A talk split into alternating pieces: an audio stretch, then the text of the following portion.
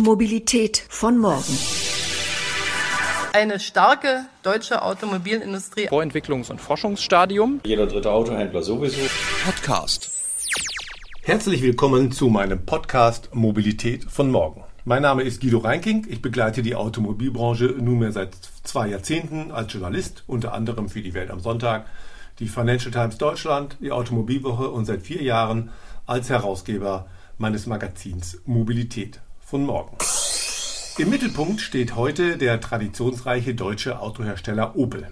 Die Marke hat ja in den vergangenen Jahren einiges durchgemacht und wir als Journalisten hatten uns schon mehr oder weniger daran gewöhnt, dass das wohl ewig so weitergehen würde. Aber dann ist ja 2017 etwas sehr Ungewöhnliches passiert und zwar die Group PSA, besser bekannt als Peugeot, übernahm Opel von General Motors. Und zwei Jahre später, also in diesem Jahr, ist Opel tatsächlich wieder profitabel mit einer Umsatzrendite von rund 6%, schätzen Branchenbeobachter.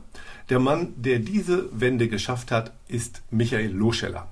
Er ist seit 2017 Vorsitzender der Geschäftsführung von Opel und seit Juli auch Mitglied im Konzernvorstand von PSA. Und heute ist er unser Gesprächsgast.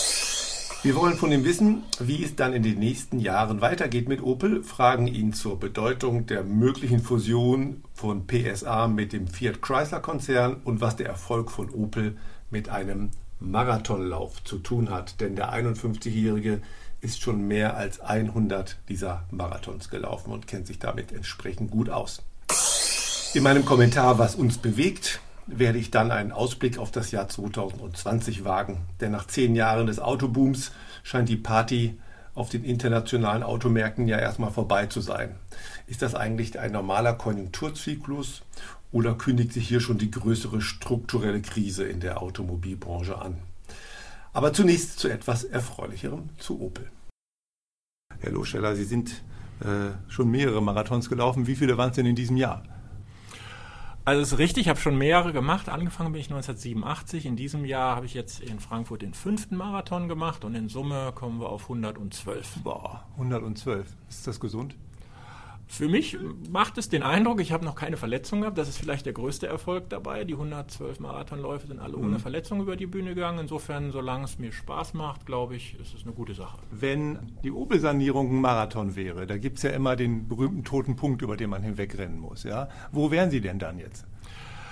Also erstmal ein perfekter Marathon sieht so aus, dass man die zweite Hälfte schneller rennen kann als die erste. Das können natürlich die wenigsten, weil man wird in der Regel langsamer. Aber okay. Spaß beiseite, ich denke, wir haben schon einen guten Weg absolviert. Ich würde mal sagen, auf der Hälfte sind wir. Wir ja. haben viele Sachen gut angepackt, aber es gibt natürlich noch einige Themen zu tun. Insofern würde ich sagen, gute Anfangsgeschwindigkeit. Ich sehe uns auf der Hälfte einiges schon gut geschafft. Die Erfolge sind auch da, Wirtschaftlichkeit ist da, aber natürlich noch Herausforderungen, die auf uns zukommen. Der tote Punkt kommt noch oder haben Sie den überwunden? Äh, es gibt immer Phasen, wo es besser läuft und es gibt Phasen, wo es mal schwieriger mhm. ist. Und wir hatten jetzt auch sozusagen auf der ersten Hälfte der Strecke schon ein paar Punkte, die nicht ganz so einfach waren, aber ich glaube, die Kunst ist einfach gut weiterzumachen und auch mal zu akzeptieren, dass es nicht immer einfach nur positiv läuft, sondern es gibt immer Phasen, die schwieriger sind, aber die Grundgeschwindigkeit beizubehalten. Es geht ja vielleicht jetzt auch ein bisschen bergauf in nächster Zeit, denn die Autokonjunktur steht ein bisschen auf der Kippe. Die Zahlen geben das im Moment noch gar nicht so wirklich her. Aber man trifft immer mehr äh, Menschen in dieser Branche, die ein bisschen pessimistisch sind, was das nächste und die nächsten fünf Jahre anbetrifft. Sind Sie das auch?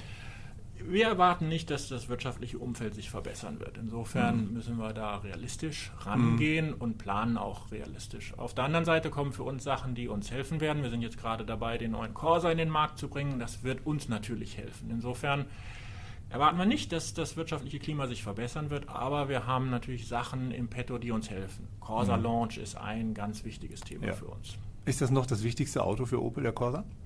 Mit Abstand das größte Volumen, daher sehr wichtig. Und wir haben viele Veränderungen durchgeführt. Es kommt jetzt auf der neuen CMP-Plattform.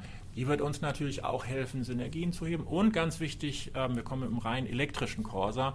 Und das ist natürlich ein ganz wichtiges Auto für uns. Und äh, die, diese Cassandra-Rufe, die man hört, dass wir nächstes Jahr möglicherweise eine Rezession bekommen. Ja, die Autozulieferer haben ja massiv schon Stellen abgebaut oder planen das in den nächsten Jahren. Äh, wie, was können Sie da sagen? Wie, was, was bedeutet das für die Branche? Was, wie geht es bei Opel da weiter? Ja, unser Ansatz ist, das Unternehmen wetterfest aufzustellen. Wenn mhm. Wachstum kommt, ist es schön. Wir mhm. planen aber nicht damit. Ja. ja, mit Wachstum ist eher nicht zu rechnen 2020. Genau. Ne? Da kann man eher. Ja, ähm, Corsa, da gibt es ja den elektrischen Corsa, der schon für viel Furore gesorgt hat. Das Auto ist äh, für ein Elektrofahrzeug relativ günstig, für einen Corsa vielleicht relativ teuer. Wie ist denn der bisher im Markt angekommen? Ja, wie Sie richtigerweise sagen, Corsa elektrisch ist ganz wichtig für uns. Warum auch? Weil einmal Opel hat immer es gut gemacht, Innovationen für viele anzubieten. Und in den vergangenen Jahren war Elektromobilität ja häufig für wenige mhm. sehr hochpreisig. Ja. Wir kommen jetzt mit einem Preis von unter 30.000 Euro. Das ist schon mal ein wichtiger Schritt. Aber es ist natürlich auch richtig, das ist nicht der Preis, den ein Corsa als Benziner oder Diesel hat. Das ist mhm. ein großer Preissprung. Aber wir glauben, dass wir viele Kunden vom elektrischen Corsa überzeugen können. Einmal, weil es viel Fahrspaß ist, aber natürlich auch die Unterhaltskosten sich rechnen und dass wir da mhm. mehr und mehr von überzeugen können. Bisher sind wir sehr zufrieden mit dem Feedback aus den Märkten. Wir bringen das, Jahr, das Auto im nächsten Jahr auf den Markt. Auftragseingänge sind gut, natürlich ja. unterschiedlich. Die Holländer sind ganz begeistert von dem Auto, in Norwegen auch. Aber in Summe sind wir sehr zufrieden mit der mhm. Akzeptanz des Autos. Südeuropa wahrscheinlich eher schwierig, weil da ist ja die Ladesituation noch dramatischer als hier zum Beispiel, ja. Ja, also wie gesagt, ja. die, die wichtigsten Länder sind da schon mhm. Deutschland, Niederlande, Norwegen, Skandinavien für uns. Mhm. mhm. Ja, macht das Mut für weitere E-Modelle? Ja, absolut. Und wir elektrifizieren das ganze Portfolio. Der Corsa als elektrische Variante ist das erste. Mhm. Nächstes Jahr kommt ein elektrischer Mokka. Wir haben auch diese Woche bekannt gegeben, dass der Vivaro rein elektrisch kommen wird, also im Bereich der leichten Nutzfahrzeuge, was ja auch sehr wichtig ist. Letzte Meile. Wir elektrifizieren jetzt das gesamte Portfolio und der Corsa ist der Auftakt. Denn äh, wir haben das ja eben selber auch schon angesprochen. Wir haben das mal ausgerechnet. Die Total Cost of Ownership, also was ich wirklich am Ende für mein Auto bezahlt habe, einschließlich Service, Versicherung, Betriebskosten, Steuern, da ist ja das Elektroauto mitnichten teurer, sondern manchmal sogar eher günstiger als der Benziner. Muss man den Kunden das vielleicht nochmal besser mitteilen? Also das versuchen wir natürlich schon. Ich glaube, die Kunden, die es am schnellsten verstehen werden, sind auch die gewerblichen Kunden, die sie mhm. natürlich sehr präzise ausrechnen, was kostet mich das Auto, was kostet mich meine Flotte ja. im Monat oder im, im Halbjahr. Und ich glaube, deshalb werden wir auch gerade bei leichten Nutzfahrzeugen viel Elektromobilität sehen. Mhm, mhm. Und die Lieferfahrzeuge, wenn man die in den Städten sieht, sind ja mittlerweile ein ganz beträchtlicher Teil, äh, Teil des, des Verkehrs. Ja. ja, die E-Mobilität steckt trotzdem hat man den Eindruck noch ein bisschen in der Klemme. Die Politik will es unbedingt. Äh, den äh, Kunden ist es oft noch zu teuer. Die Autohersteller können kein Geld damit verdienen. Das ist ja so ein, so ein, so ein Dreieck äh, der Probleme, ja, so ein Bermuda-Dreieck, in dem die bisher ein bisschen untergegangen ist. Ähm, von, aus, aus Ihrer Sicht, kann man mit E-Mobilität und mit dem Elektroauto schon Geld verdienen als Autohersteller? Also wir haben ja jetzt viel Investitionen gemacht in mhm. die Flotte. Die Autos kommen jetzt und es ist natürlich ganz wichtig, dass wir mit allen Fahrzeugen Geld verdienen. Ich glaube, keiner kann es sich erlauben, langfristig zu sagen, okay, mit Elektroautos verdienen wir kein Geld und alle Gewinne kommen aus anderen Geschäften. Ich glaube, das, das wird nicht funktionieren. Mhm. Aber wir sind jetzt schon in einer sehr wichtigen Phase. Wir kommen mit den neuen Fahrzeugen. Wie ist die Akzeptanz im Markt? Wie zufrieden sind dann auch die Kunden? Aber wir denken, dass wir da gut aufgestellt sind. Dann ähm, ähm, ändert der Elektroantrieb ja eigentlich am Geschäftsmodell des Autoherstellers wenig. Also er braucht weniger Getriebe, weniger Verbrennungsmotoren, aber sie bauen die Autos und verkaufen sie an die Kunden. Ähm, wird sich das noch ändern? Gibt es tatsächlich diesen Trend hin, dass Mobilität ein Service wird und dass die Autohersteller Mobilitätsanbieter werden müssen? Ich glaube, dies wird kommen, wobei äh, wir sind alle ein bisschen vorsichtiger geworden, weil man muss damit auch Geld verdienen. Und mhm. es gibt ja viele Ideen, die jetzt zurückgenommen werden, mhm. aber in Summe der Trend wird sich fortsetzen. Aber nochmal zu den Elektrofahrzeugen, weil dort haben wir ja auch gesehen, viele haben Ankündigungen gemacht, Startups gegründet. Auch das funktioniert ja häufig nicht, denn man sieht, die traditionellen Hersteller sind schon sehr gut, was Effizienz angeht, was ja. Skalierung angeht. Und letztendlich müssen alle Elektroautos Geld verdienen. Da geht ja gar kein Weg dran vorbei. Insofern glaube ich, haben die traditionellen Hersteller wie wir auch große Stärken in dem Geschäft. Hm, das heißt, die Newcomer im Markt tun sich ja nach wie vor schwer. Also so ein Tesla verkauft zwar viele Autos, verdient aber wenig Geld oder gar kein Geld damit. Ja, weil unsere Stärke ist natürlich Effizienz in den mhm. Abläufen, auch Skaleneffekte. Mhm. Und wenn Sie zum Beispiel den neuen Elektrocorsa sehen, der geht auf dem gleichen Produktionsband wie ein Verbrenner und ein Diesel. Mhm. Und das hilft uns natürlich beim Thema Effizienz enorm. Und durch die Zusammenarbeit mit Ihrem äh, Konzernmutter PSA haben Sie ja entsprechend Plattformvorteile, denn die nutzen diese Plattform ja auch.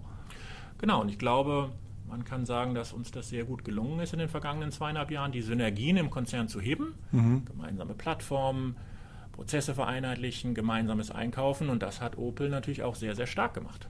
Apropos Synergien, es gibt ja im Moment äh, Nachrichten, dass die Konzernmutter PSA ein Fusionsgespräche führt mit Fiat Chrysler, auch wenn Sie dazu konkret äh, nichts sagen können in diesem Stadium. Äh, doch die Frage, wie wichtig ist denn Größe noch in der Automobilindustrie? Wann hat man einen Punkt erreicht, wo zusätzliche Größe eigentlich keine Rolle mehr spielt? Also meine Erfahrung jetzt auch mit Opel und PSA mal aus den letzten zweieinhalb Jahren ist, Größe hilft und wir haben Synergien sehr erfolgreich gehoben. Und mhm. gleichzeitig muss es einem gelingen, dabei die Freiheiten der Marke zu schützen. Das haben wir, glaube ich, gut gemacht. Wir haben alle Freiheiten beim Thema Design, Marke. Mhm. Und dann kann so eine Übernahme oder Fusion sehr, sehr hilfreich sein. Mhm. Jetzt gibt es natürlich auch viele Beispiele in den letzten 20, 25 Jahren, mhm. wo das nicht so gut funktioniert hat. Ich denke, in diesem Fall hat der PSA-Konzern in Summe gezeigt, dass er sehr gut bei der Umsetzung ist, Synergien tatsächlich zu heben und nicht nur zu verkünden. Mhm. mhm. Und gleichzeitig die Marken gestärkt. Ich könnte mir vorstellen, dass es ein gutes Rezept auch für die anstehenden Gespräche ist. Opel ist ja jetzt im russischen Markt zurück, ja, was ja eine tolle Nachricht ist für, für die Marke, weil äh, in Russland hat Opel einen, schon auch einen Teil einen Premium-Ruf, oder? Als Premium-Hersteller. Ja, die Marke ist sehr gut positioniert. Auch mhm. das Volumen war über 80.000 mhm. pro Jahr in verschiedenen Jahren. Das heißt, man hat eine gute Stellung. Jetzt waren wir allerdings drei Jahre nicht mehr im Markt, was in der Regel natürlich nicht hilft, aber wir mhm. setzen nicht bei Null auf und das Opel-Image in Russland ist nach wie vor gut. Made in Germany hat genau. geklang dort, ja. Genau. Und ähm, wenn Sie so an, auf Nordamerika schauen, wäre das nicht auch nochmal eine Option? Also ich gucke eher Richtung Osten. Russland ist jetzt wichtig, dass wir das gut machen. Okay. Das Ankündigen ist immer leicht. Ja. Ähm, wir können immer sagen, ja. ah, wir kommen in einen neuen Markt und das ist schön. Das jetzt wirklich gut zu machen, ist wichtig. Mhm. Und dann könnte ich mir vorstellen, ist ein Markt wie China für Opel interessanter ähm, als eventuell dann Nordamerika. Und jetzt warten wir erst nochmal ab, was mhm. aus den Gesprächen mit FCA rauskommt. Ja, Herr Luscher, herzlichen Dank für das Gespräch und weiter viel Erfolg bei Opel. Prima, vielen Dank, Herr Reinking. Ja. Danke was uns bewegt. Tja, meine Damen und Herren, das Jahr 2020 ist ja mit vielen Unsicherheiten verbunden. Wie geht es eigentlich weiter in der Automobilindustrie? Diese Frage bewegt uns doch alle, die wir schließlich die nächsten Monate planen müssen. Aus Sicht der Zulieferindustrie sieht es im Moment wirklich nicht gut aus. Ich höre, dass die Hersteller 20 Prozent weniger Teile bestellen als noch vor Jahresfrist bedeutet das, dass 2020 wirklich 20 Prozent weniger Autos gebaut werden. Es gibt nicht wenige Zulieferunternehmen, die das tatsächlich befürchten. Das muss aber nicht so sein.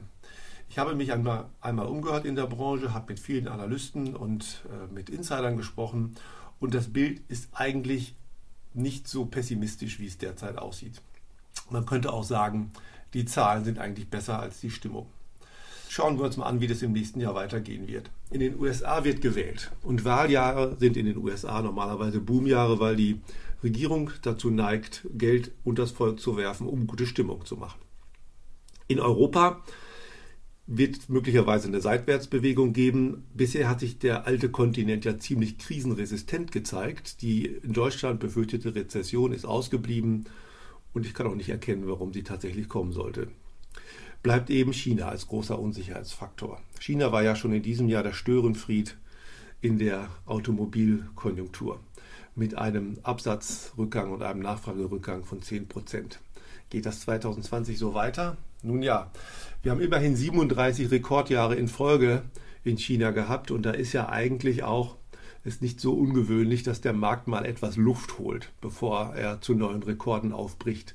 Das könnte 2020 durchaus passieren, denn außerhalb der sehr verstopften und überfüllten Megacities gibt es nach wie vor sehr viel Nachfrage nach neuen Autos und auch den Platz dafür. Der Motorisierungsgrad in China ist nach wie vor weit unter dem, was wir in entwickelten Ländern wie in äh, den Europas und in Nordamerika kennen. Die Unternehmensberatung PricewaterhouseCoopers unter anderem rechnet damit, dass die Nachfrage sich schon im nächsten Jahr, so 2020, global wieder erhöht und mindestens das Niveau von 2018 erreicht. Dann werden Sie sich natürlich jetzt mit Recht fragen, warum streichen denn viele Zulieferunternehmen wie Bosch, Conti oder Schaeffler tausende von Stellen in Deutschland. Nun, ich vermute, das war ohnehin notwendig. Nach zehn Boomjahren haben die Unternehmen möglicherweise zu wenig auf ihre Kosten geachtet und holen das jetzt nach. Das heißt, hier wird eigentlich nicht das eingespart, was man glaubt, in den nächsten Jahren weniger produzieren zu können, sondern hier geht es einfach darum, etwas nachzuholen, was man in den vergangenen Jahren versäumt hat. Nun, in einem Jahr, meine Damen und Herren, wissen wir, ob diese Einschätzung gestimmt hat, ob die Optimisten recht hatten, so wie ich einer bin, oder die Pessimisten. Ja, meine Damen und Herren, bleiben Sie mir gewogen und hören Sie auch in der nächsten Woche unseren Podcast Mobilität von morgen. Dann wird im Mittelpunkt stehen die Automarke Polestar und der Vorstandsvorsitzende Thomas Ingelnath, mit dem ich ein Interview führen konnte. Es grüßt Sie, Ihr Guido Reiter. Mobilität von morgen.